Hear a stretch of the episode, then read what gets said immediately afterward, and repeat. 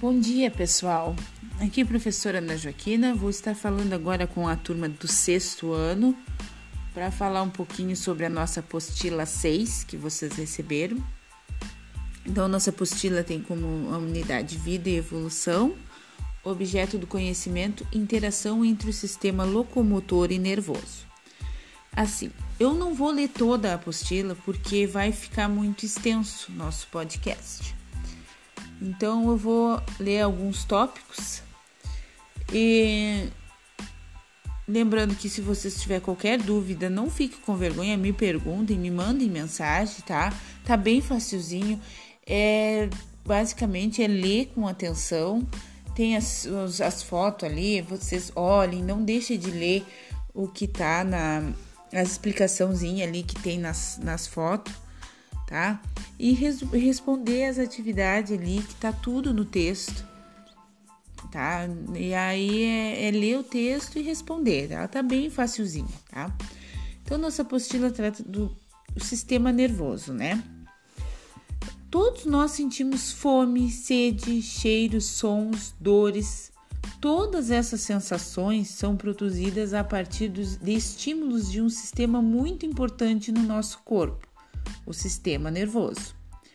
Para ouvir o som de um pássaro cantando, é preciso que o ouvido capte as vibrações desse som e envie um estímulo nervoso até o cérebro. Lá ele é decodificado e interpretado. Assim, ouve-se o som, mas isso ocorre em milésimos de segundos. Vamos descobrir como?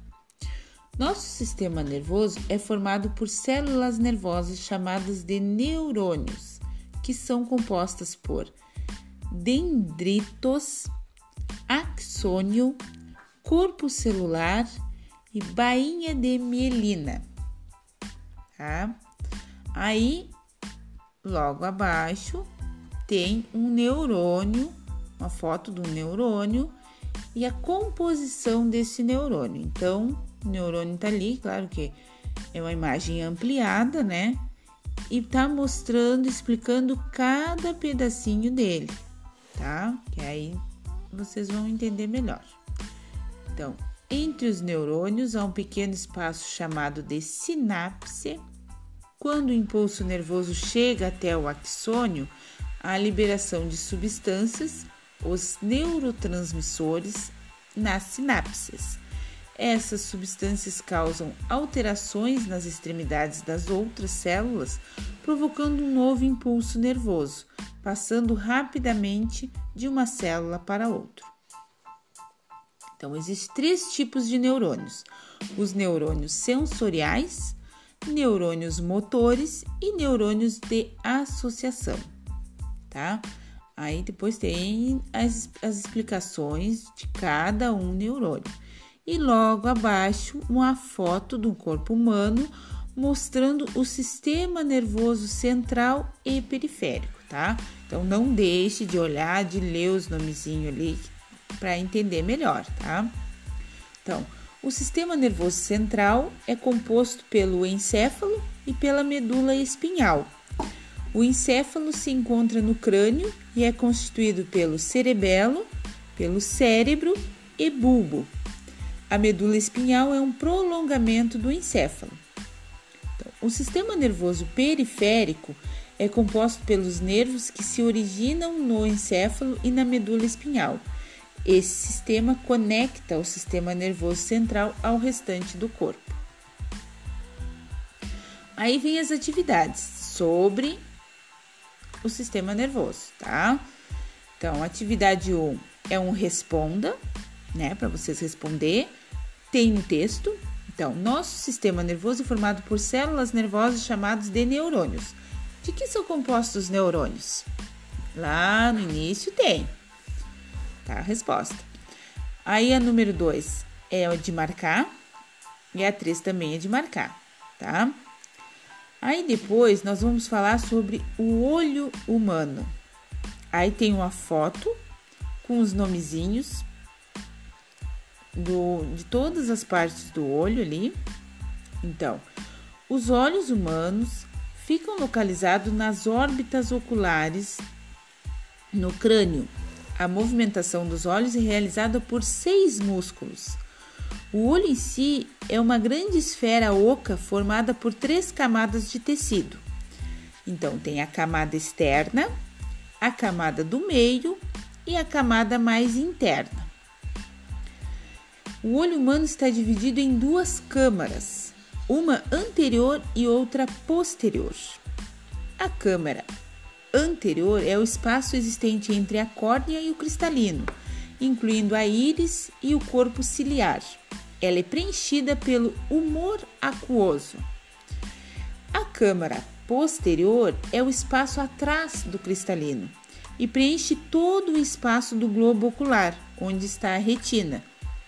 Ela é preenchida pelo humor vítreo, que é mais gelatinoso que o humor aquoso. Então, novamente, temos uma foto do olho ali e os nomezinhos de cada partezinha. Então, não deixe de olhar e ler cada nomezinho, prestar atenção, tá? Então, as células receptoras da luz. Existem dois tipos de células fotorreceptoras: os cones e os bastonetes. Eles diferem tanto no formato quanto na função. Os cones são responsáveis por enxergarmos colorido. Existem três tipos de cones correspondentes às luzes vermelha, verde e azul. E bast os bastonetes são responsáveis pela recepção da luz e pela visão noturna ou em ambientes pouco iluminados. Como os bastonetes não são sensíveis às cores, as visões noturnas e ou ambientes escuros ocorrem sempre em tons de cinza. Aí novamente temos uma foto de um cone e um bastonete e a explicaçãozinha. Então não deixe de olhar e ler.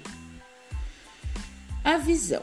A visão está relacionada com a capacidade de detectar padrões luminosos do meio externo, transformando-os em imagem. Para enxergar um objeto, é preciso primeiro que o objeto esteja iluminado, seja pela luz solar, seja pela luz artificial de uma lâmpada ou vela. Além disso, ele deve estar em nosso campo de visão. Não conseguimos enxergar um objeto atrás de uma parede. Então, a íris regula a quantidade de luz que entra no olho quando o ambiente externo está muito claro. A íris contrai, diminuindo a quantidade de luz que passa pela pupila. Quando o ambiente externo está escuro, a íris relaxa, aumentando a pupila e fazendo que mais luz entre no olho. Ao passar pela córnea e pelo cristalino, a luz é desviada de seu caminho original de modo a incidir sobre um ponto na retina a fóvea. Aí novamente tem uma foto de um olho, tá? Então, o cristalino é uma lente dinâmica ou plástica, pois regula sua espessura para focar a visão, ou seja, para fazer com que a luz receba recebida do meio externo incida exatamente sobre a retina e a fóvea. A fóvea possui grande quantidade de cones e é responsável pela visão precisa, detalhada. Na retina estão os cones e bastonetes, que são as células fotorreceptoras. Elas recebem a luz e a transformam em um impulso nervoso que é dirigido ao cérebro através do nervo óptico. Então, Aí depois temos o complete de acordo com o texto, tá? Então tem a letra A, B e C que está no texto. E este complete, essa atividade é referente ao olho, tá? A atividade referente ao sistema nervoso está logo abaixo do, do texto do sistema nervoso. E essa referente ao olho, então, está abaixo do texto referente ao olho tá? Tá bem fácil para vocês encontrarem as respostas. E a número 2, então, existem dois tipos de células fotorreceptoras, os cones e os bastonetes. Então, aí vocês vão ter que explicar. Os cones são responsáveis por o quê? Tá lá no texto também, vocês vão colocar ali. Os bastonetes são responsáveis por o quê? Tá no texto também, vocês vão botar ali. A número 3, explique a função da íris do olho também está no texto. Só ler o texto e responder, tá bem? Tá bem facilzinho. Bom trabalho a todos. Lembrando que se tiverem dúvidas, qualquer coisa, mandem mensagem, tá? Se não quiserem mandar no grupo, pode me mandar no privado, não tem problema. Eu vou responder, vou ajudar vocês, tá bem? Não fique com dúvidas, tá? Um abraço a todos e se cuidem.